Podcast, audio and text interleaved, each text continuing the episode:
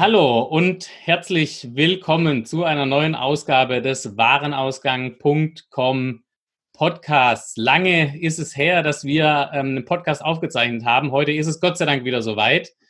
Äh, in den äh, dezentralen Warenausgang-Studios in Stuttgart, in Heilbronn und äh, im Rest der Republik. Ähm, warum so viele Studios? Ähm, ich bin nicht mehr allein ähm, im Podcast. Ähm, ich werde begleitet von Daniel von der Turbine Kreuzberg als Co-Host. Aber Daniel, sag doch du mal ganz kurz, wer bist du und was machst du eigentlich? Ja, erstmal vielen Dank für die Begrüßung, Lennart. Ähm, ich bin Daniel, ich bin 35 Jahre alt und einer der Geschäftsführer von Turbine Kreuzberg. Wir beide haben ja gemeinsam in der Wirtgruppe gearbeitet und dort uns auch kennengelernt. Und äh, da wir uns äh, mit Turbine Kreuzberg äh, im Allgemeinen, aber ich mich speziell auch dann in dem B2B-Umfeld äh, wohlfühle und mich da sehr gerne mit Themen beschäftigen darf, äh, haben wir eben die Idee gesponnen, da ist das gemeinsam voranzutreiben. Und so bin ich heute hier. Und deswegen freue ich mich auf die Premiere zuallererst mal. Und da freut es mich auch, dass wir schon einen äh, tollen Gast gewinnen konnten. Also herzlich willkommen auch Philipp an der Stelle. Und äh, ich würde sagen, jetzt steigen wir einfach mal ein. Und Philipp, wer bist du und was machst du eigentlich? Ja, vielen Dank, Lennart, vielen Dank, Daniel, für die Einladung und die Intro. Hm. Philipp ist mein Name, ich bin 38, lebe in Düsseldorf, habe einen Sohn und ähm, bin verantwortlich für Metro Markets, CEO von Metro Markets. Das ist eine Tochterfirma der Metro-Gruppe, die Ende zu Ende ähm, eine B2B-Marketplace-Plattform entwickelt für die äh, hauptsächlich Horeca-Industrie, Hotel, Restaurant, Catering äh, ist das die Abkürzung für. Und das machen wir. Davor habe, war ich CEO von Real Digital, äh, habe mit dort zusammen mit dem Gerald den drittgrößten deutschen B2C-Marktplatz aufgebaut und davor verschiedene Dinge gemacht von Loyalty, äh, Programmen, digitales Marketing, bisschen IT-Projekte gemacht und ganz früher mal irgendwann BWL studiert und dann im Retail Operations gearbeitet. Also relativ diversen Background. Die Metro ähm, ist ja natürlich ein bekannter deutscher ähm, Konzern. Da hat sich auch einiges getan ähm, in den letzten Jahren. Kannst du mal einen kurzen Hintergrund geben zur Metro, ähm, quasi, wo das, äh, wo das Unternehmen heute steht und aus welchen Teilen es ähm, heute besteht? Genau. Ganz aktuell besteht Metro aktuell aus dem Großhandelsgeschäft ähm, da kommen wir her und da sind wir jetzt wieder. Mm, wir betreiben Großhandel in knapp über 30 Ländern. Das Kerngeschäft sind damit die Metro Cash and Carry Märkte, die wahrscheinlich jeder kennt als die großen blauen Boxen. Ähm, dazu gehört auch mittlerweile ein relativ großes FSD-Geschäft. FSD ist Belie äh, Belieferungsgeschäft für Großkunden, große Restaurants, Catering, Hotels äh, oder System Verpflegungen äh, werden dort beliefert. Und wir bauen jetzt parallel noch das E-Commerce-Geschäft auf. Ähm, in der Vergangenheit gehörten noch andere äh, Unternehmen zur Metro. Die sind in den letzten Jahren äh, verkauft worden, das zuletzt Real. Und davor ähm, gab es dann den Demerger mit Media Saturn, was wahrscheinlich der eine oder andere in der Presse verfolgt hat. Und jetzt sind wir ein reiner Großhändler, komplett auf B2B ausgerichtet und haben eigentlich weltweit zwei große Zielgruppen. Das eine sind die Horeca-Unternehmen, worum wir uns auch aktuell äh, kümmern. Und das andere sind eigentlich Trader. Das ist insbesondere in Osteuropa und Asien noch ein sehr relevantes Thema. Ähm, darum, da geht es einfach darum, die lokalen Händler zu beliefern. Äh, das, was wir hier früher mal als Tante-Emma-Laden kennten, vielleicht, so kann man das ganz gut beschreiben, das gibt es natürlich in Osteuropa, in Asien noch in ganz anderen Dimensionen, als mhm. es das hier gibt. Und deshalb ist es dort großes Geschäft für uns. Also quasi früher die äh, Bütchen, Kioske oder ähm, im Ruhrgebiet nennt man das, glaube ich, auch Trinkhallen. Ähm, so äh, quasi dieses, dieses Geschäft. ja, ich glaube, es ist mehr. Es ist mehr, ne? Kiosk oder Trinkhallen oder äh, äh je nach Region gibt es ja unterschiedliche Namen, die gibt es ja immer noch. Äh, in Osteuropa gibt es einfach noch ganz viel, einfach lokalen Lebensmittel, okay. äh, Einzelhandel. Mhm. Ja, das sind die lokalen Händler um die Ecke im Wohnblock. Ähm, und für die sind wir quasi der Beschaffungspartner. Okay. Ähm, das heißt aber, wenn, du hast ja, ne, klang ja schon so ein bisschen durch, äh, die gibt es noch in Osteuropa. Ähm, hier, äh, glaube ich, im, in Deutschland oder in Mitteleuropa sieht man ja, was sich getan hat auf dem äh, Lebensmittelmarkt in den letzten, ähm, in den letzten Jahren und Jahrzehnten. Ähm, somit natürlich auch für die Metro die Herausforderung, ähm, sich da auf zu neuen Ufern zu machen. Ähm, was ist denn so der, der Hintergrund von ähm, Metro Markets? Ähm, ihr habt es gegründet, das ist jetzt auch nicht nur eine, sagen, eine interne Abteilung, äh, die irgendwo an der IT hängt oder an sonstigen Unternehmensbereichen, sondern sagen, ihr habt das richtig ausgegründet, ähm, seid quasi sagen auf der äh, grünen oder ja im Konzern sagt man glaube ich eher auf, dem, auf der braunen Wiese im Brownfield ähm, gestartet. Ähm, erzähl doch mal so ein bisschen Metro Markets. Ähm, wann habt ihr das gegründet? So aus, aus, welcher Intention heraus? Was sind, was sind denn da so die Hintergründe? Genau. Also wir sagen, wir haben es auf der grünen Wiese gegründet. Ähm, und dann, wir haben Greenfield Approach. Ähm, was sind die Hintergründe? Wir wachsen heute in der Horeca-Branche um äh, im guten mittleren einstelligen Prozentbereich. Ähm, und sehen eigentlich, dass wir aber noch viel größere Möglichkeiten haben, unseren Share of Wallet bei unseren Kunden zu erhöhen. Wir sind dort schon recht gut vertreten, insbesondere im Bereich Lebensmittel, mh, sehen aber noch viel Potenzial im Bereich äh, Non-Food und wir nennen das dann Near Food. Das sind so Dinge wie Disposables oder äh, Cleaning ist eine ganz interessante Kategorie, auch wenn es vielleicht erstmal unsexy klingt. Ähm, dort äh, noch viel mehr Services für unsere Kunden zu erbringen und damit eigentlich zum Beschaffungspartner Nummer eins für unsere Kunden zu werden, sodass der Kunde am Ende äh, die Zeit, die er sich beschäftigen muss mit Beschaffung der Produkte für sein Unternehmen reduzieren kann. Und ähm, ja, das wollen wir tun. Dazu ähm, haben wir eine, bauen wir eine Plattform, das heißt, wir verkaufen da sowohl unsere eigenen Produkte das heißt Metro-Eigenmarken oder auch Produkte, die wir über direkte Lieferantenbeziehungen beziehen in einem normalen EK-VK-Modell. Aber wir schauen uns natürlich auch an, äh, welche externen Partner gibt es, die man dann auch auf die Plattform äh, aufschalten kann, um somit am Ende das größte Sortiment und tiefste Sortiment ähm, dem Kunden zur Verfügung zu stellen in den relevanten Kategorien, so dass er dann seine Beschaffung vereinfachen kann über unsere Plattform. Jetzt sagst du äh, auch, äh, also quasi eigene Lieferanten, aber auch externe Partner, äh, die ihr auf die Plattform bringt oder gebracht habt oder immer noch bringt. Was mich interessieren würde, wie war der Prozess bei euch? Weil es ist ja doch ein Wechsel in der Strategie, wenn man sagt, ich öffne mich jetzt auch für potenziell Wettbewerber ähm, die jetzt mit mir auf einer Plattform sind, die ich zwar betreibe, aber die natürlich darüber auch ihre Umsätze entsprechend äh, vielleicht auch erhöhen können. Äh, war das ein, ein, krasser Wechsel vom, vom, äh, von der Strategie her, dass man sagt, wir müssen uns öffnen und nicht mehr nur in unserem Konzern zu denken? Oder war das relativ einfach, weil man gesagt hat, wir beschäftigen uns mit unserem Kunden, Mehrwert für den Kunden, ganz klar, wir müssen zusätzliche Player mit draufholen? Ja, ich glaube, das ist du näherst dich äh, über ganz viele verschiedene Wege eigentlich zu diesem Ziel, diese Entwicklung Richtung Plattform zu machen. Und zwar mh, hm, mit Sicherheit hatten wir einen großen Vorteil, weil wir ja mh, hm, innerhalb des Konzerns und dann auch in meiner Verantwortung in meinem alten Job als CEO von Real Digital äh, recht erfolgreich geschafft haben, in kurzer Zeit eine äh, Plattform für B2C aufzubauen, haben dort auch entsprechende äh, sehr signifikante Wachstums Daten äh, zeigen können und entsprechendes Kundenwachstum, Kundenzufriedenheit, haben dann auch gewisse Abstrahleffekte gesehen in der Wahrnehmung der Marke, dass die auf einmal viel moderner wurde. Und ähm, das war, glaube ich, eine ganz, ganz wichtige Ausgangssituation, die, sag ich mal, diesen Prozess der Veränderung, den du angeschrieben hast, mit Sicherheit schon angetrieben hat. Ja. Am Ende ist ja unser Ziel, nicht viel anders als das, was vielleicht der klassische Handel hat oder der klassische Großhandel. Ja, wir wollen unseren Kunden mit einem tollen Sortiment ein tolles Einkaufserlebnis bieten. Wir, wir lösen das halt oder diese Herausforderungen dann vielleicht anders. Und äh, da hatten wir eine gute Ausgangsposition.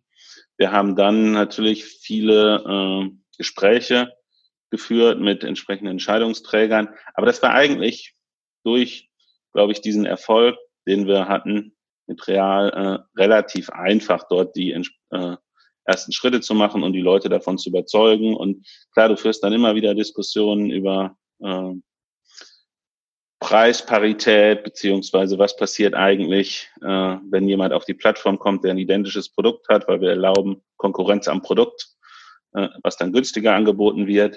Äh, am Ende, solche Diskussionen hast du immer wieder, aber das nehme ich jetzt nicht irgendwie als besondere, besonders große Herausforderung. Da, da gibt schon sehr viel Unterstützung in allen Bereichen eigentlich dafür, äh, für dieses Thema. Natürlich muss man viel erklären, viel die Zusammenhänge äh, immer wieder veranschaulichen. Und das ist auch mit unser Job, diesen, diesen Change-Prozess zu unterstützen. Aber das funktioniert eigentlich ziemlich gut. Aber das heißt ja auch, dass im Prinzip ein sehr schönes Beispiel, was du jetzt auch aufgeführt hast, ist, dass aus anderen Projekten äh, aus dem Konzern heraus schon ein gewisses Umdenken, ein gewisses Verständnis da war und man das dann quasi auch für andere neue Initiativen wie das Metro Markes einsetzt und da gar nicht mehr so krassen Wechsel äh, im Prinzip mitbringen muss oder anstoßen muss. Also dass ja, die Learnings aus anderen Projekten da sind, ne? Genau, das, also ja, das kann man ja so, wie, wie, wie war das? Wir haben war, haben real.de erfolgreich gebaut, haben dann daraus einen Marktplatz gemacht. Auf einmal sind wir wirklich exponentiell gewachsen, wie man das so schön nennt. Und damit wirst du auf einmal auch in einem äh, äh großen Milliardenkonzern wie Siebel und die Zahlen äh, äh, haben dann Impact. So wird man dann visibel und so äh, starten dann auch Diskussionen mit einem Vorstand darüber, ähm, in welche Richtung man das treiben kann. Wir haben dann natürlich auch mit dem Olaf Koch jemanden, der äh, sehr hohe Digitalaffinität hat und der eine besondere Leidenschaft für digitale Geschäftsmodelle mitbringt, so dass wir da in regelmäßigem Austausch standen und so dann eigentlich diese Diskussion gestartet ist.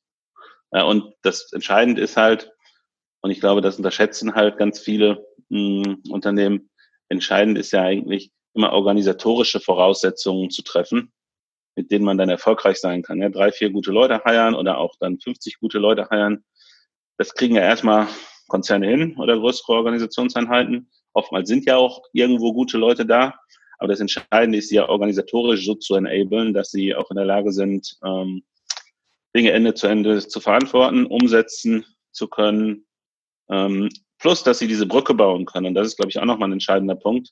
Du musst ja halt eine Brücke bauen zwischen dem bestehenden Geschäft und dem äh, neuen Geschäft. Und mit der Brücke meine ich nicht, irgendwo einfach eine äh, sinnlose, sinnlose Verzahnung der Geschäftsmodelle, sondern das hat ja viel mehr mit Menschen zu tun, eine emotionale Brücke, die man bauen muss zwischen den äh, Menschen. Ja, wenn es eine äh, komplett isolierte Insel ist, die das Digitalgeschäft aufbaut, dann können, egal wie gut die Leute sind, egal wie gut das Geschäftsmodell ist, dann wird es halt echt schwer, glaube ich, das zu einem Erfolg zu machen.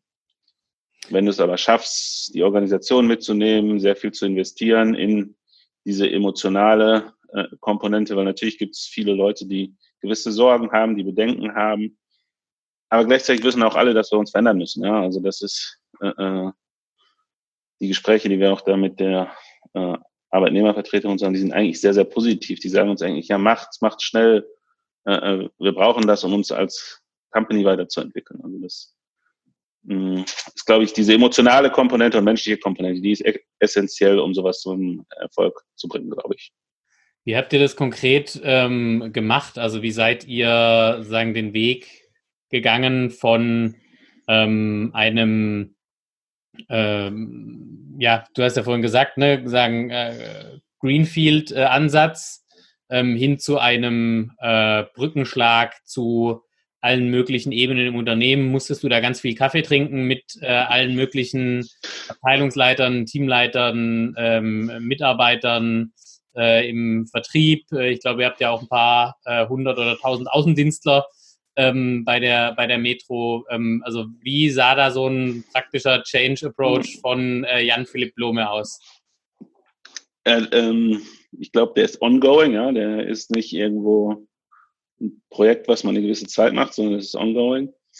Das wichtig, es gibt, glaube ich, ein paar Komponenten, die wichtig sind. Wir haben ähm, angefangen, uns ein Team zusammenzustellen, wo wir wirklich tolle Leute geheiert haben vom Markt, aber auch äh, eine ganze Reihe Leute äh, eingestellt haben, die irgendwo schon im Konzern in verschiedenen Stellen gearbeitet haben, äh, die alle sehr unternehmerisch denken und haben damit, glaube ich, schon mal angefangen, äh, ein gutes Team zu bauen, was die Basis ist. Wir haben dann, ähm, glaube ich, in relativ kurzer Zeit ein Projekt abgeliefert Ende zu Ende. Das heißt, wir haben im August 2018 habe ich angefangen, da war es eine One-Man-Show. Wir haben im Januar angefangen zu coden und im, zum 1.9. sind wir live gegangen mit einer Plattform ähm, und haben mittlerweile 200.000 Artikel ein halbes Jahr später ähm, auf der Plattform. Das heißt, wir haben irgendwo das Ganze greifbar gemacht. Wir haben sehr ambitionierte Zeitpläne gehabt, die wir gehalten haben mh, mm, und sehen halt jetzt, dass irgendwie jeden Monat da ein bisschen mehr Umsatz über die Plattform läuft. Ich glaube, das ist ganz, ganz wichtig. Mh, mm, so, dann hast du, musst du dir, führst du viele Gespräche. Jetzt aktuell sind wir ja in Deutschland unterwegs und haben dann natürlich gewisse mh, mm, Schnittmengen mit den Kollegen von Metro Deutschland, mit denen wir sehr eng zusammenarbeiten, wo wir äh, in verschiedenen operativen Gremien einfach uns austauschen, aber natürlich auch viel erklären äh, in Managementkreisen, was wir machen, wieso wir das machen, wo wir zusammenarbeiten können. Und dann ist eigentlich das Schönste, und es war jetzt äh, leider durch Corona dann unterbrochen, aber wir hatten im Februar, März sind die großen Gastromessen in Deutschland. Das ist sehr branchenspezifisch. In Stuttgart ging's los und dann eigentlich in Hamburg ähm, die nächste im äh, März, die wurde dann leider abgesagt, aber in Stuttgart war es eigentlich sehr, sehr toll, weil dort haben wir halt gesehen, mh, hm, es war jetzt greifbar, das heißt, wir waren Teil des Messestandes, äh, sehr visibel, sehr prominent. Und dann sind halt die äh, Kundenmanager, das heißt, die Kundenmanager Metro in Deutschland, ich glaube 600 ungefähr, äh, kommen dorthin, insbesondere aus dem Bereich äh, Baden-Württemberg, also Süddeutschland, natürlich nach Stuttgart kommen mit ihren Großkunden dorthin, hm, da werden entsprechend Programme fürs Jahr besprochen und so weiter. Und dann äh, haben wir da auch mit mehreren hundert Kunden gesprochen und oftmals mit den Key Accountern halt zusammen. Und das war eigentlich tolles Feedback, was wir dort bekommen haben, weil wenn es dann greifbar wird und dann können die Leute sehen und sagen, ja, ich brauche ganz spezielles Equipment für meine Küche oder ein ganz spezielles Porzellan und auf einmal gehen die selbst an den Rechner und suchen das und stellen, oh, das gibt's auch bei Metro. Oh, und ich kann davon sogar 200 Stück äh, kaufen. Und wann habe ich das denn? Ja, morgen. Oh, das ist ja super. Und das mhm. heißt, da kriegst du so ganz praktische Erlebnisse, ähm, die einem Kunden helfen. Und immer wenn der Kunde glücklich ist, ist der Key Account Manager auch glücklich. Ja, das ist relativ simpel. Oder wir sehen halt, mh, hm, ein anderer toller Use Case ist, wenn du halt ein dezentrales Modell hast, was klassischer Handel halt immer ist, weil du hast dezentralen Stock, dann kannst du halt nie in einem Laden so viel Bestand vorhalten, dass du einen Großkunde sofort bedienen kannst. Das funktioniert ökonomisch nicht. Ähm, bei uns kann man aber 300 Teller bestellen und die sind dann, äh, ja, aktuell haben wir noch keinen garantierten Next Day, aber halt 90 Prozent ist dann Next Day da, wenn du vor äh, 15 Uhr bestellst. Äh, und perspektivisch können wir es dann auch garantieren irgendwann. Hm, das ist halt ein Asset, was hilft. Oder du hast Spezialprodukte, ja, irgendein Restaurant braucht spezielle Shaving Dishes. Äh, wir haben halt in dem Markt fünf Varianten zur Auswahl. Und auf einmal kann ich halt dem Kunden 260 verschiedene Varianten anbieten. Das heißt, er kriegt auch für Spezialgerichte, für Spezialanlässe das Equipment bei uns. Und das hilft den äh, Kundenmanagern, eine tolle Beziehung mit dem Kunden aufzubauen. Und wenn du diese Erlebnisse hast, dann führst du auch nicht mehr abstrakte Diskussionen. Ähm, wo geht genau der Umsatz eigentlich hin und wie profitiere ich von dem Umsatz oder äh, sehe ich den gar nicht, sondern am Ende löse ich ein Kundenproblem und dann, das ist dann das, was äh, in dem Moment zählt und was dann alles andere überstrahlt. Und das war eigentlich, glaube ich, äh, ein ganz, ganz wichtiges Erlebnis, weil dann sehen es auf einmal, sieht es dann auch das äh, äh sage ich mal, die Geschäftsführung von so einer Landesorganisation, die äh, Bereichsleiter äh, oder die Kollegen von der Metro AG, die dann auch auf solchen Events sind. Und dann sieht man halt auf einmal passiert bottom-up, äh, entsteht eine ganz neue Energie, sowas zu treiben. Ja, und das äh, war, glaube ich, jetzt nochmal essentiell. Das heißt, es ist ein ongoing Thema. Wichtig ist, glaube ich, möglichst operativ zu sein, möglichst äh, viel Zeit sich nehmen, um gewisse Zusammenhänge zu erklären Und dann äh, kriegt man diesen Change ähm, Schritt für Schritt. Also nicht so viele Workshops machen, sondern lieber mal auf eine Messe gehen und mit äh, Kunden und Key-Accountern sprechen und äh, kleine Erfolgserlebnisse schaffen für jeden Einzelnen. Genau. Also schon der steinigere Weg, äh, nicht einen halben Tag PowerPoint. Das hört sich ein bisschen einfacher an, aber. Genau, aber das ist halt, das, das funktioniert nicht, weil dann bist du theoretisch unterwegs und äh, dann fängst du an, über theoretische Probleme zu philosophieren und da kann man sich halt unglaublich viel mit beschäftigen und dann kann man Follow-up-Workshops machen, aber das andere ist halt sehr, sehr konkret, sehr, sehr greifbar. Ja. Andersrum sieht man das natürlich auch auf der Lieferantenseite, das ist vielleicht auch noch ein schönes Beispiel. Wir waren vor einem Jahr das erste Mal auf der Internorga, das war die Messe in äh, Hamburg für Norddeutschland äh, hauptsächlich und haben dort angefangen, erst einmal mit Lieferanten zu sprechen. Und das war dafür, dass wir da das erste Mal aufgetreten sind, eigentlich ziemlich gut. Hm. Und jetzt nach zwölf Monaten war das aber halt ein ganz anderes Erlebnis, weil auf einmal hatte sich wirklich die ganze Branche mit uns beschäftigt und natürlich ist es eine äh, klassische B2B-Branche, die klassische Vertriebswege hat, äh, EDC, aber es hatten sich alle irgendwo mit uns auseinandergesetzt und entsprechend äh, Gedanken gemacht, wie sie damit umgehen, äh, über welche Wege sie mit uns zusammenarbeiten, was ihnen bei einer Zusammenarbeit wichtig ist und das war auch äh, motivierend zu sehen. Jetzt hast, jetzt hast du ja gesagt, das war quasi letztes Jahr, als ihr zum ersten Mal auf der Internorga wart in Hamburg. Ähm, du hast erzählt, September live gegangen letztes Jahr. Ähm, wie war euer Go-to-Market? Also wie habt ihr das angestellt? Was, wie seid ihr auf die Kunden zugegangen oder seid ihr zuerst auf die Lieferanten zugegangen, äh, um sie für die Plattform zu begeistern?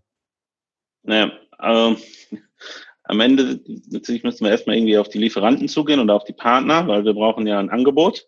Ähm, während der Produktentwicklung gehst du natürlich auf Kunden zu, um gewisse äh, Dinge zu erfragen und dann auch irgendwie nicht nur ein rein theoretisches Produkt zu entwickeln, sondern äh, möglichst nah am Kunden das äh, Produktdesign zu machen. Aber du musst natürlich erstmal dann ein Angebot schaffen.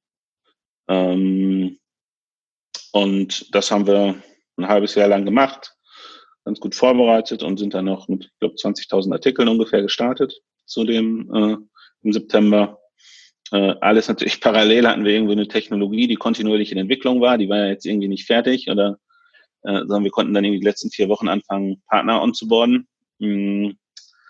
Und wie läuft dann Kundenakquise? Wir sind dann live gegangen. Wir haben das genannt, äh, äh, eine Beta-Version. Das heißt, wir haben die ersten vier Wochen eigentlich gar kein aktives Marketing gemacht und haben geguckt, dass da jeden Tag ein paar Transaktionen drüber laufen. Ähm, aber so typisch typisches MVP eigentlich, um dann äh, das Schritt für Schritt besser zu machen.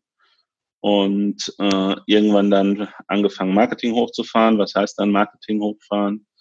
In unserem Fall war das jetzt äh, Performance Marketing beziehungsweise die bestehenden Marketingkanäle, die es halt gibt zur Kommunikation, zu nutzen mh, mm, und immer intensiver zu nutzen und waren jetzt äh, in der Phase und sind das dann jetzt in der Phase halt weitere eher B2B typischere Marketingkanäle wie jetzt zum Beispiel Messen zu integrieren in den Marketingmix ähm, und auch weitere CRM-Maßnahmen Schritt für Schritt aufzubauen. Aber auch das ist halt ein, ein Schritt, der, wo man halt einen Schritt nach dem anderen macht. Hm. Ich glaube, wichtig fürs Verständnis nochmal auch für die äh, Zuhörer ist, bei, wir reden halt nicht von, bei uns primär von den großen Ketten, die wir bedienen, sondern unsere Zielgruppe sind die unabhängigen Unternehmer. Das gilt sowohl für die unabhängigen Trader als auch für die unabhängigen Horecast. Das heißt, die äh, selbstständigen Restaurantbetreiber, Kaffeebetreiber, äh, das sind unsere Zielgruppen. Das heißt, du bist da nicht in klassischen Beschaffungsprozessen in Konzernen eigentlich drin, sondern du bist in einem, ich nenne es mal, B2C-lastigeren E-Commerce-Prozess wahrscheinlich. Okay. Ähm, zumindest ist das heute so. Ja? Wir müssen mal gucken, wie sich das im Laufe der Zeit entwickelt und welche Möglichkeiten sich ergeben. Aber das ist das, wo wir heute sind. Und das ist, glaube ich, wichtig vom Verständnis. Das heißt, wir reden eigentlich nicht über eine Procurement-Plattform, die auch nur für äh, geschlossen ist, für B2B-Kunden only, etc., sondern das ist eigentlich eine E-Commerce-Plattform, die halt ein B2B äh, Sortiment hat, die äh, immer mehr B2B-spezifische Prozesse abbilden kann und abbildet. Hm, aber dann gibt es schon auch gewisse, wenn man Experience, die wir dort bieten, die ist schon getrieben natürlich durch B2C-Erfahrung. Mhm. Da vielleicht gleich äh, mal direkt gefragt, wenn ihr, du sagst Marketing hochgefahren, ähm, seid ihr dann auch im Endeffekt, äh, habt ihr dann Kanäle wie Instagram, Facebook äh, oder so halt vorrangig bespielt, weil dort auch eure potenzielle Zielgruppe ähm, eher unterwegs ist, sage ich mal, wenn du jetzt sagst, keine Procurement-Plattform äh, selbst, also im eigentlichen Sinne, ähm, habt ihr da auch die anderen, also neue Kanäle oder halt andere Kanäle genutzt, wie jetzt Instagram oder Facebook, oder seid ihr dann doch eher klassisch und habt äh, Flyer verteilt? Nee, also wir haben ähm, das, was wir am intensivsten machen, ist natürlich das ganze Thema ähm, Suchmaschinenmarketing, ja, Suchmaschinenoptimierung. Ähm, das ist einerseits basic, aber da haben wir auch durchaus ein bisschen was äh, noch aufzuholen da Potenzial nach vorne als Metro, ja, dass man sicherstellt, dass die Kunden auf ihren Journeys, äh, die ja nach wie vor häufig irgendwo in der Suche starten, äh, dass wir dort visibel sind, mh, hm, sowohl organisch, aber als auch im anorganischen Bereich. Ähm, wir testen auch Flyer, aber halt sehr getargetet. Also das sind dann sehr zielgruppenspezifische Flyer, mh, hm, die wir äh, nutzen. Wir haben jetzt, wie gesagt, angefangen mit einer Messe und haben dann dort erste Erfahrungen gesammelt, auch wie wir es schaffen können, Kunden über eine Messe zu akquirieren, Kunden zu einem ersten Kauf oder zu einem Account-Generierung zu bringen. Und das sind Dinge, die wir halt ja auch inkrementell eigentlich wie mit allen anderen Dingen auch immer weiter ausbauen und dann schauen, äh, wie können wir auf der einen Seite bestehende Metro-Wege nutzen, wenn es halt Kundenmanager gibt, die einen Kunden benutzen, äh, die einen Kunden besuchen wie können wir die nutzen für unsere Plattform, Entschuldigung. Ähm, und auf der anderen Seite gucken wir uns natürlich alle neuen Kanäle an. Ja, wir gucken uns jetzt an, was können wir in Social machen. Wir gucken uns an, was können wir in ähm, klassischen CRM-Kanälen machen. Der Unterschied zum B2C ist halt, wir müssen sehr, sehr clever vorgehen, damit wir nicht viel zu viel Streuverluste haben bei dem Digitalmarketing. Insbesondere wenn du nicht über Search gehst, ja, dann musst du halt sehr, sehr genau gucken, wie du targets, damit du dann wirklich die richtigen Kunden mhm. erreichst. Mm. Und da muss man sich halt sehr viel mit beschäftigen und entsprechende Infrastruktur dann auch nach und nach aufbauen.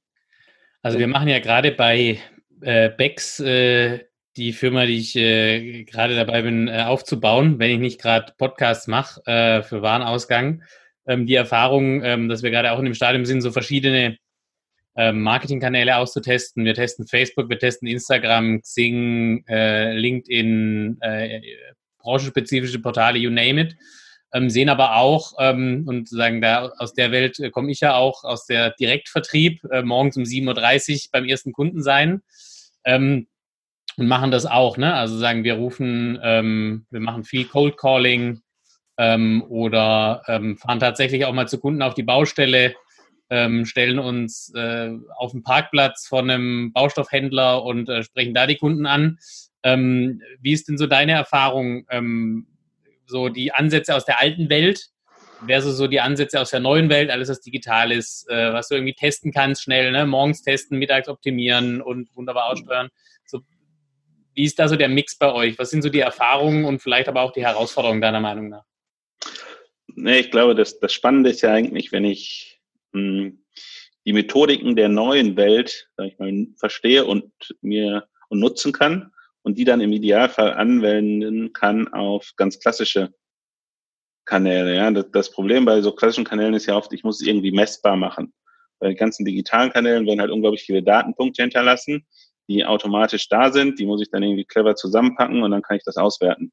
Bei klassischen Marketingkanälen ähm, ist ja die Herausforderung viel, viel größer, diese Datenpunkte einfach zu generieren, um sie dann mit in das Modell zu packen und dann zu sehen, was funktioniert eigentlich und was funktioniert nicht.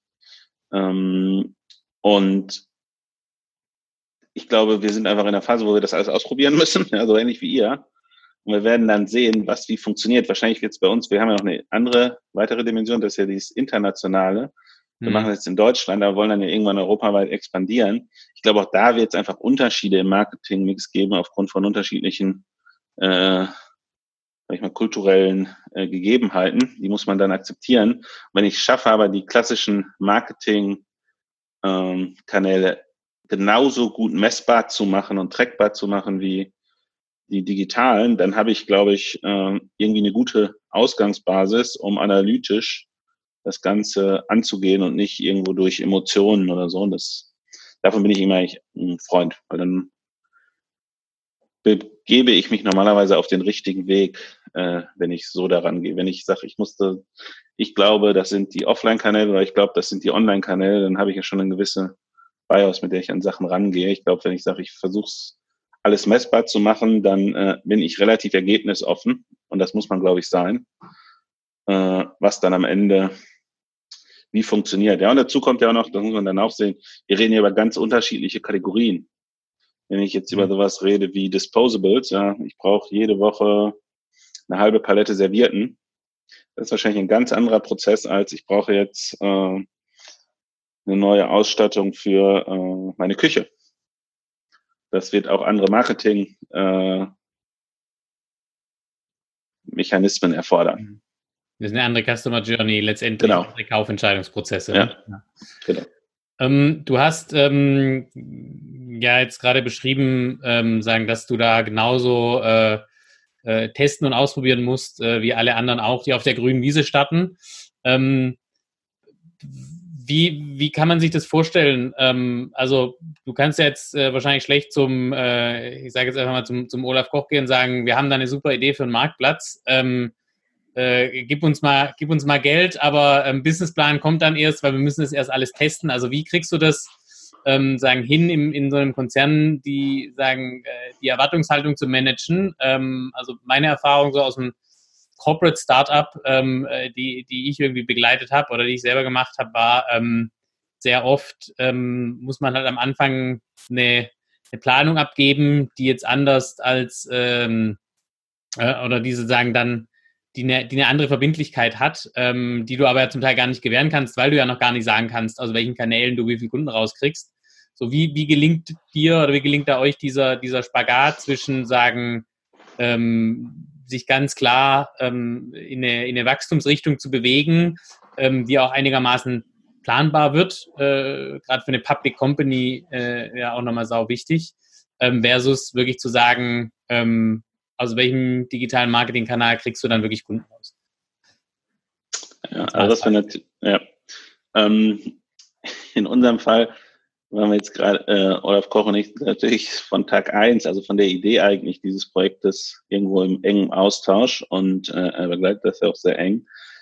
Von daher haben wir da schon mal, sag ich mal, eine positive Grundeinstellung, nicht nur von ihm, sondern eigentlich vom gesamten Vorstand zu dem Thema. Und natürlich haben wir auch einen Businessplan gerechnet. Ja, ich glaube, das ist auch ehrlich gesagt sinnvoll, dass man das tut und nicht einfach nur ins Blaue herein äh, loslegt. Ähm, und den Businessplan, der ist jetzt ja nicht, äh, wir waren ja nicht ganz ahnungslos, weil wir haben ja zumindest Real.de aufgebaut, irgendwo von wenigen Millionen auf mehrere hundert Millionen, jetzt weit über eine halbe Milliarde mittlerweile. Ähm, das heißt, wir hatten ja gewisse Ideen aus, äh, aus diesem Projekt oder diesem Geschäftsaufbau, diesem Geschäftsmodell, die uns geholfen haben und ähm, haben damit, glaube ich, einen relativ soliden Businessplan äh, vorgelegt für die äh, ersten Jahre, wie sich sowas entwickeln kann. Und natürlich haben wir auch immer dazu erklärt, was eigentlich dann die relevanten Kriterien sind für Entscheidungen. Ich würde halt immer mir anschauen, wie entwickeln sich die äh, äh, Order Economics, decke ich meine variablen Kosten, wie schnell schaffe ich das, wie äh, sind die Customer Economics, wie verhält sich Customer Lifetime zu Customer Acquisition Cost und davon muss ich natürlich weitere Entscheidungen im Laufe von einem Projekt abhängig machen und das äh, muss man halt erklären. Das funktioniert aus meiner Sicht aber mh, mm, ganz gut. Ja? Äh, also wir sind aus meiner Sicht gut unterwegs und sind sowohl im Rahmen der äh, inhaltlichen als auch der finanziellen äh, Erwartungen, die dort äh, abgesteckt wurden, gut unterwegs. Das heißt ja im Umkehrschluss auch, dass ihr äh, das eine oder andere auch richtig macht oder gut unterwegs seid. Ne? Ähm, jetzt vielleicht mal ganz konkret auch gefragt, was, was sind denn nach deiner Meinung nach eure Erfolgsfaktoren? Also was macht Metro Markets erfolgreich, beziehungsweise warum äh, kriegt ihr den, den Track Record? Also ich glaube, was äh, super wichtig sind diese ganzen organisatorischen Rahmenbedingungen. Hm, da haben wir vorhin schon mal kurz drüber gesprochen. Wir haben halt äh, die Ende-zu-Ende-Verantwortung. Das heißt, wir haben ein eigenes Product Tech UX Team, was relativ groß ist, was fast die Hälfte der Company, ein bisschen mehr sogar, ausmacht. Wir haben ähm, eigenes Commercial Team, was sich um die Partnerbeziehungen kümmert, Verträge mit denen kümmert. Wir machen eigenes Marketing, wir haben ein eigenes Operations Team, mh, betreiben ein eigenes Lager, äh, aber halt auch die ganzen ähm, was man klassisch Corporate-Bereiche nennt, äh, sowas wie Finance oder Legal oder People, People and Culture, mh, hm, das machen wir halt auch bei uns. Und das halte ich für extrem wichtig, weil immer, wenn du dann sagst, ah ja, aber das, das Finance, das ist ja, das machen wir dann zentral. Das funktioniert halt nicht. Und der Grund ist eigentlich, egal ob bei Finance oder Commercial, sind immer die gleichen Gründe. Wenn ich in einem bestehenden Geschäft bin, dann ist das bestehende Geschäft sehr, sehr groß.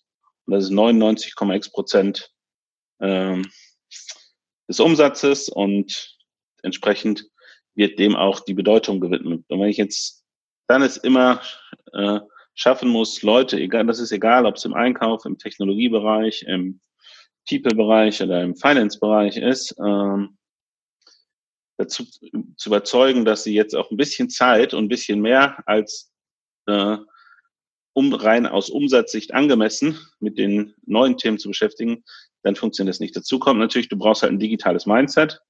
Du musst halt irgendwo Leute haben, die äh, nicht nur unternehmerisch sind, das ist schon mal sehr, sehr wichtig, aber die auch äh, digital verstehen, die äh, digitale Geschäftsmodelle verstehen und die dann, sag ich mal, beispielsweise juristische Entscheidungen halt mit diesem Hintergrundwissen treffen und nicht nur mit, äh, ich muss meine Geschäftsführung schützen, das ist mein äh, Hauptauftrag. Ja, das ist halt ein Riesenunterschied. Das äh, wir das hingekriegt haben. Ich glaube, wichtig ist, dass wir, und das ist aus meiner Sicht für jede Plattform essentiell, wir haben halt wirklich den ganzen Bereich Tech Product UX als Core der Company. Ähm, das heißt, es sind weit über 50 Prozent der Leute, mh, hm, die dort bei uns arbeiten. Und äh, die arbeiten halt auch bei uns. Das ist nicht irgendwie, dass es eine Agentur ist oder dass alles outgesourced ist und wir drei Projektmanager haben, die einen Partner steuern. Hm, natürlich hatten wir auch einen Partner oder haben Partner am Anfang gehabt, die haben wir auch immer noch teilweise, äh, weil sonst hätten wir so schnell nicht liefern können. Aber unser Ziel ist halt, dass wir dieses Wissen in-house haben und äh, mit diesem Mindset auch das Geschäftsmodell weiterentwickeln und nicht nur aus einer rein klassischen Business-Sicht, wie man es traditionell sagt, sondern so ein Geschäftsmodell auch aus einer technologischen Sicht äh, entwickelt. Ich glaube, was sehr, sehr wichtig ist, ist Pragmatismus. Ja, das könnte man auch Unternehmertum zeichnen. Ich kann halt alles sehr, sehr kompliziert machen oder ich versuche halt dann Kompromisse einzugehen, um dann einfach schnell mal was zu liefern, schnell auszuprobieren.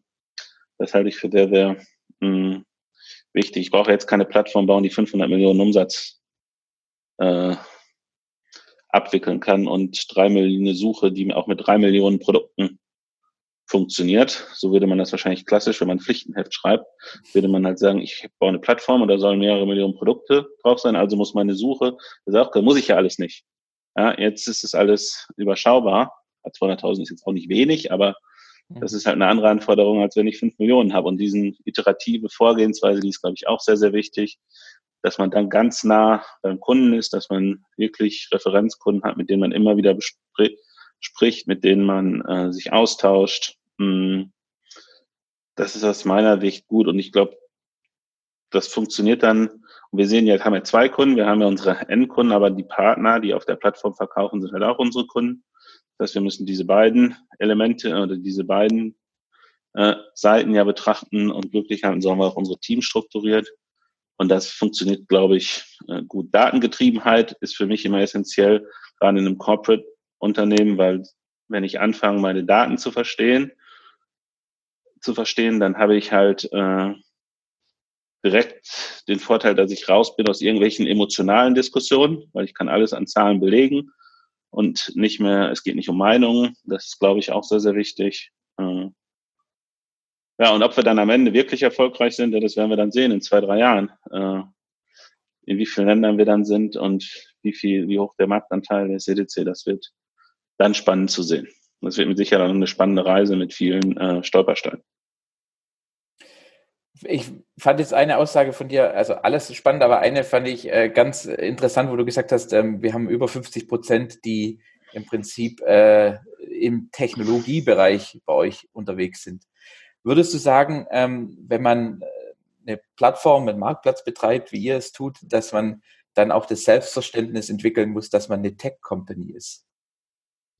Genau, also wir haben darüber viele Diskussionen auch geführt mit unseren Mitarbeitern ähm, und haben gedacht, wir sind äh, ein Plattformgeschäft und unser Plattformgeschäft ist per se erstmal ein sehr stark technologie-enabledes Geschäftsmodell. Und über die Plattform halt, gibt es dann verschiedene Geschäftsmodelle. Das gibt halt unser eigenes Retail-Geschäft, also in unserem Fall ist jetzt Wholesale, ja, äh, äh, aber das eigene Warengeschäft, ähm, was eine große Komponente ist, wir haben auch äh, dann die Partner, aber vielleicht ergeben sich auch noch ganz andere Geschäftsmodelle irgendwann, wenn diese Plattform groß ist. Die werden aber alle irgendwo ähm, durch Technologie enabled wahrscheinlich und äh, deshalb haben wir natürlich in gewissem Sinne äh, und so positionieren wir uns auch am Employer-Markt äh, als Tech-Company. Ähm, das ist ja, sagen, für einen Handelskonzern äh, wie die ähm, Metro fast, äh, also ich sage jetzt mal ketzerisch, wie die Landung, die Landung auf dem Mond äh, oder die Landung auf dem Mars, äh, also in a good way, ja. Ähm, ähm, ähm, und äh, also ich persönlich glaube auch, dass es die die, ähm, die Sichtweise ist, die man etablieren muss, weil ähm, also wenn man sich schon nicht vorstellen kann, ja, wie soll man dann sagen, dahin kommen, irgendwie tech-enabled zu werden? Ähm, und ähm, deshalb beim Anschluss die Frage, ähm, wie ist denn, also du hast zwar gesagt, klar, ne, du musst jetzt keine Plattform bauen, die sofort äh, drei Millionen Produkte kann, sofort 500 Millionen Euro Umsatz. Ähm, ähm, trotzdem ähm, steht es ja in dem Businessplan, den ihr irgendwann mal hingelegt habt, wahrscheinlich in irgendeiner Zelle, in irgendeiner Excel-Zelle schon drin, könnte ich mir vorstellen. Ähm, wir sind auch mit bei Bex mit WordPress gestartet äh, und, äh, und äh, unseren limitierten äh, sagen, äh, Entwickler-Skills. Ähm, und äh, ihr seid jetzt wahrscheinlich nie mit WordPress gestartet, aber wie ist denn die, die Architektur eurer Plattform? Also was sagen, habt ihr da wie gebaut? Weil alle halb Jahr alles sagen, wieder komplett in die Tonne zu hauen und zu sagen, jetzt bauen wir alles neu, weil jetzt haben wir 200.000 Produkte mehr drauf, äh, wird ja bei euch sicherlich auch nicht der Fall sein. Ja. Mh. Mm. Also wie haben wir die Plattform gebaut? Am Ende ist es ein, der Kern der Plattform ist halt selbstentwickelte Software. Ähm, das ist eine typische Microservice-Architektur, ähm, aber halt auch nicht irgendwie religiös. Das gibt es ja auch manchmal nicht mehr so religiöse Sichtweisen, habe ich das Gefühl, auf gewisse technologische Entscheidungen. Das machen wir nicht, sondern sind da dann eher wieder pragmatisch. Ähm, wir haben die einzelnen Module relativ sauber voneinander gekapselt, so dass die sich, dass man da auch relativ unabhängig äh, die einzelnen Themen weiterentwickeln kann. Das heißt, ich kann das ERP-System ist komplett unabhängig von der E-Commerce-Plattform und äh, kann sich an unsere E-Commerce-Plattform connecten, aber gegebenenfalls auch an andere E-Commerce-Plattformen. Die ähm, E-Commerce-Plattform ist wieder unterteilt in einen Bereich, der eher für die Partner ist, also wie, das ist dann wichtig vom Mindset eher aus Business-Sicht, weniger aus technischer Sicht, aber ich muss halt sicherstellen, dass ich ein B2B-Produkt habe für die Seller, dass die müssen halt einfach sich bei uns onboarden können und äh, dann gibt's dazu saubere APIs zu einem nächsten Produkt. Das ist dann quasi die, nennt es die Buyer-Side, das Endkundenerlebnis, was ein Team entwickelt. Äh, und die Schnittstellen da sind eigentlich alle relativ sauber definiert. Äh, und es gibt ein drittes Team, was sich um alle internen Tools kümmert. Mm. So ist es strukturiert. Mm. Klar nutzen wir auch an gewissen Stellen Standardprodukte. Keine Ahnung, für Customer Care macht es jetzt aus unserer Sicht keinen Sinn, irgendwie eigene Software zu entwickeln oder für ein Lagerverwaltungssystem gibt es auch. Das Problem haben schon viele Menschen gelöst. Das sollten wir nicht lösen, sondern wir glauben, wir sollten die Dinge bauen, über die wir uns differenzieren wollen und wo wir glauben, dass, dass die einfach noch nirgendwo gibt, so wie wir sie uns perspektivisch vorstellen. Und im Übrigen, ehrlich gesagt, ich bin da relativ schmerzensfrei. Ja, wir werden auch Softwarekomponenten wegschmeißen. Das gehört dazu. Also es wäre wieder falsch zu sagen, äh, ich habe das alles so durchdacht und wir machen das schön iterativ und das baut alles aufeinander auf. Äh, da werden Dinge bei sein, die wir neu machen müssen und das gehört dazu. Hm. Und äh, ist einfach Teil von so einem Prozess. Auf welcher Basis ähm, habt ihr so die grundsätzliche Entscheidung getroffen, zum Beispiel jetzt die, den Core in einer Microservice-Architektur selber zu entwickeln? Also sagen, wie, ähm, ja, worauf fußt die aktuelle Technologieentscheidung? Na, eigentlich auf meiner persönlichen Überzeugung, dass es essentiell ist, ähm, dass wir die Kerntechnologiekomponenten ownen, dass wir verstehen, was da passiert, dass wir die so weiterentwickeln können, wie wir das wollen und dass ich relativ sicher bin, wenn wir erfolgreich sein werden, dann wird unser Produkt den Unterschied machen. Weil wir werden tolle Sortimente haben, aber wir müssen uns ja nichts vormachen. Die Sortimente kann man auch irgendwo anders kaufen, wahrscheinlich. Und äh, den Unterschied, das wirklich coole Einkaufserlebnis wird aus dem Produkt herauskommen. Und deshalb müssen wir das own und äh, selber bauen aus meiner Sicht. Und daher muss man fairerweise sagen, ist natürlich auch ein Vorteil, dass wir halt ein Konzern sind. Da können wir so eine Entscheidung dann auch äh, treffen und äh, entsprechend äh, umsetzen über eine gewisse Zeit, äh, weil wir da einfach die, die Möglichkeiten zu haben, die man dann sonst als klassisches Startup wahrscheinlich nicht hat, wo man noch viel iterativer und in noch viel kleineren Schritten vorgehen muss, äh, als wenn man äh, äh, mal einmal ein großes Excel produziert mit vielen gefüllten Zellen und äh, äh, dann eine Art Masterplan hat, gegen den man ähm, arbeitet mit allen Unwägbarkeiten, die der wiederum mit sich bringt.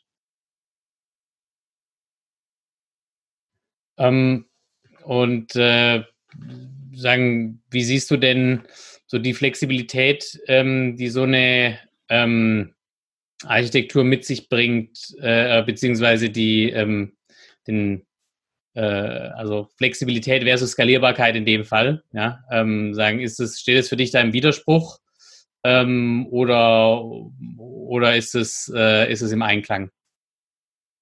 Ich würde jetzt eigentlich sagen, dass es eher im Einklang ist. Ja? Also wenn ich einzelne Komponenten habe, dann sind die normalerweise skalierbarer, als wenn es irgendwie ein riesiger Monolith ist. Hm von daher sehe ich da jetzt keinen Widerspruch.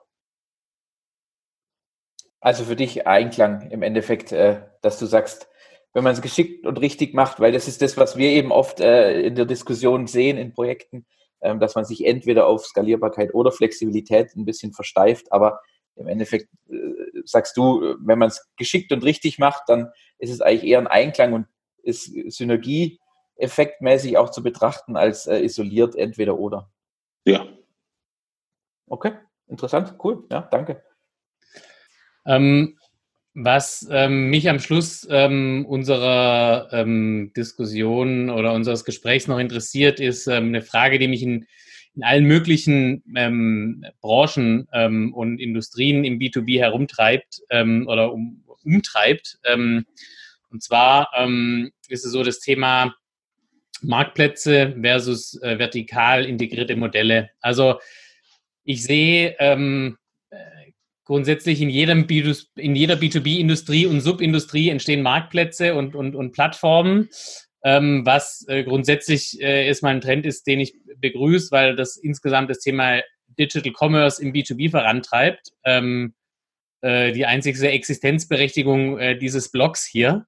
Ähm, aber ich sehe es auch äh, in beiden Modellen ähm, also ich kenne spannende Marktplatzansätze, ich kenne aber auch sehr spannende ähm, Verticals, ähm, um da mal, also jetzt in eurem Bereich, ich habe äh, vor einiger Zeit mal ein Interview geführt mit den Jungs aus von Gastro Hero, die ja sagen, genau in eurer Branche sind. Also ich möchte jetzt gar nicht so sagen auf den, auf den, auf den Wettbewerb, warum seid ihr äh, besser oder warum sind die anderen besser? Ähm, das ist gar nicht der Punkt, sondern ähm, äh, sagen, wie, wie, sie, wie siehst du das denn? Also wo liegen denn, wo liegen denn die, sagen, aus der Kundensicht vielleicht die, die Vorteile? Ich glaube ja, ähm, sagen, Customer Retention als Spezialist hinzukriegen, ähm, mag ähm, erstmal ähm, erstmal schwerer aussehen, weil du einfach nicht so eine breite Palette hast an Sortiment zum Beispiel, mit der du schießen kannst. Ähm, auf der anderen Seite glaube ich aber, dass du eine viel gezieltere Kundenansprache dann trotzdem äh, hinkriegst und dann ein Thema immer stärker penetrieren kannst. Ähm, auch sagen meine persönliche Erfahrung jetzt mit ähm, mit mit mit Becks. Ähm, wie, wie siehst du das denn und wie wie wie schlägt sich das bei dir durch? Ähm, du hast jetzt nicht nur bei der Metro Markets diese Erfahrung. Letztendlich war das bei Real ja ähm, sicherlich ähm, ein ganz ähnliches, wenn nicht sogar das gleiche. Ja. Aber am Ende ist es so, ich kann jetzt sagen, ich habe eine Plattform, auf der gibt's äh, alles für alle. Dann habe ich irgendwo branchenspezifische Plattformen. Die haben mit Sicherheit eine Existenzberechtigung, weil die gewisse Bedürfnisse einer Branche besser abbilden. Und dann gibt's halt auch nochmal noch mal kategoriespezifische äh, Businessmodelle. Äh, und da sind dann von mir auch klassische E-Commerce-Modelle, die dann halt nochmal ein Ticken spezifischer sind als ähm, branchenspezifische Plattformen. Und ich glaube, alles hat eine Existenzberechtigung. Ähm, am Ende, umso spezifischer ich werde, umso besser muss ich dann halt drin sein, Kundenbedürfnisse abzudecken und äh, so mir meine äh, Existenzberechtigung ähm, zu erarbeiten. Und das funktioniert, ja, das gibt's, da gibt's gute Beispiele für. Ne? Ähm, aber dann bin ich halt jemand, der kümmert sich um Reinigung oder ich kümmere mich um Disposables oder ich kümmere mich um Gastro-Kitchen-Equipment. Und dann mhm. baue ich halt eine Experience, die dafür perfekt ist. Ja? Und ich kann auch für äh, Reinigung oder Disposables fantastische Retention-Modelle machen. Weil ich brauche das halt jede Woche, alle zwei Wochen, alle vier mhm. Wochen, aber halt in einem sehr gut planbaren Modell. Wenn ich Kitchen-Equipment mache, brauche ich das wahrscheinlich nicht so häufig, weil die Küche richte ich mal ein, dann brauche ich irgendwann Ersatzteile oder äh, eine Vergrößerung oder irgendwas wird ersetzt. Ähm, das ist halt ein anderes Geschäftsmodell. Und dann muss ich mich halt vielleicht im Thema Service differenzieren, weil ich sage, wenn ich die Küche, Kitchen Equipment verkaufen will, dann muss ich wirklich äh, fantastischen Service haben, der äh, sicherstellt, dass beim Kunden das vernünftig in Betrieb genommen wird, dass vernünftige Wartungen äh, stattfinden und all diese Dinge muss man halt wirklich dann von Kategorie zu Kategorie sich angucken. Und als Plattform muss ich es halt schaffen. Mein Vorteil liegt halt eher in der Aggregierung. Das heißt, ein Kunde bei uns kann verschiedene Bedürfnisse befriedigen und hat dann vielleicht gewisse Vorteile irgendwann im Payment oder äh, in administrativen Bereichen, weil wir Rechnungen standardisieren. Äh, aber wir werden jetzt niemals schaffen, für all diese kleinen Verticals in, in unserer Branche wiederum die beste Experience zu haben. Das wäre naiv zu glauben, ne? dass wir das besser hinkriegen als der, der sich seit zehn Jahren auf Reinigung konzentriert. Äh, unser USP muss dann ein bisschen woanders liegen. Und ich glaube, alles hat seine Berechtigung.